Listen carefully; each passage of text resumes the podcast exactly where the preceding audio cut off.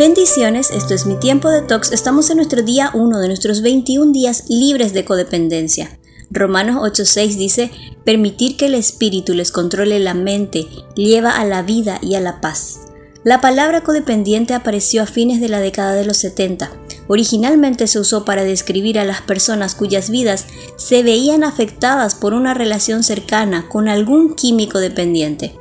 Sin embargo, a medida que los profesionales comprendieron mejor la codependencia, aparecieron más grupos de personas que parecían tenerla. ¿Y qué es la codependencia?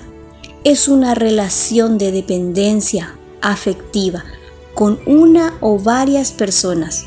Es permitir que la conducta de alguien más lo afecte al punto de obsesionarse con controlarla y apegarse emocionalmente bajo el concepto de no puedo vivir sin. Esto conduce al abandono de uno mismo, ira, culpabilidad, control y manipulación. La codependencia puede llegar a transmitirse de generación en generación, ya que es una conducta aprendida. Si en la familia surgió la codependencia como consecuencia, por ejemplo, de un padre alcohólico, puede tener un hijo que herede esa conducta como puede tener un hijo que no consuma alcohol, pero sea adicto al trabajo, o una hija adicta a las compras.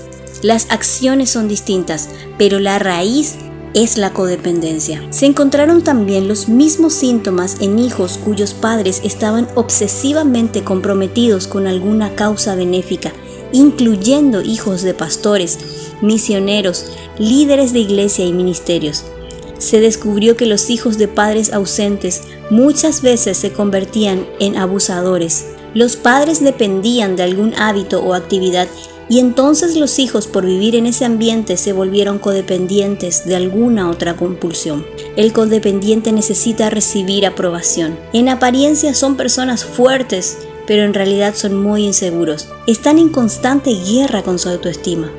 Casi siempre tienen un radar que atrae a personas necesitadas, pero muchas veces ofrecen su ayuda debido a su necesidad de controlar. Si te identificaste con alguno de estos conceptos, es tiempo de comenzar un proceso de sanidad.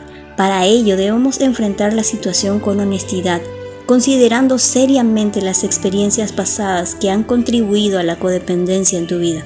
La meta no es ignorar a otros y centrarse en uno mismo, la meta es darse cuenta y confrontarse con lo que llamas ayuda, amor o preocupación. Analicemos. ¿Existe alguna persona que haya afectado significativamente tu vida?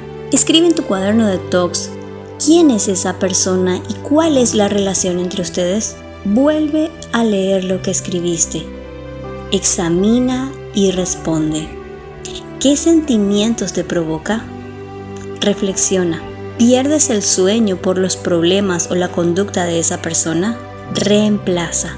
Es momento de dar pequeños pasos que alcancen grandes resultados. Toma la decisión de trabajar por tu vida, por ti mismo, aceptando que no puedes tener todo controlado. Y recuerda Salmo 23.3, Él me da nueva vida.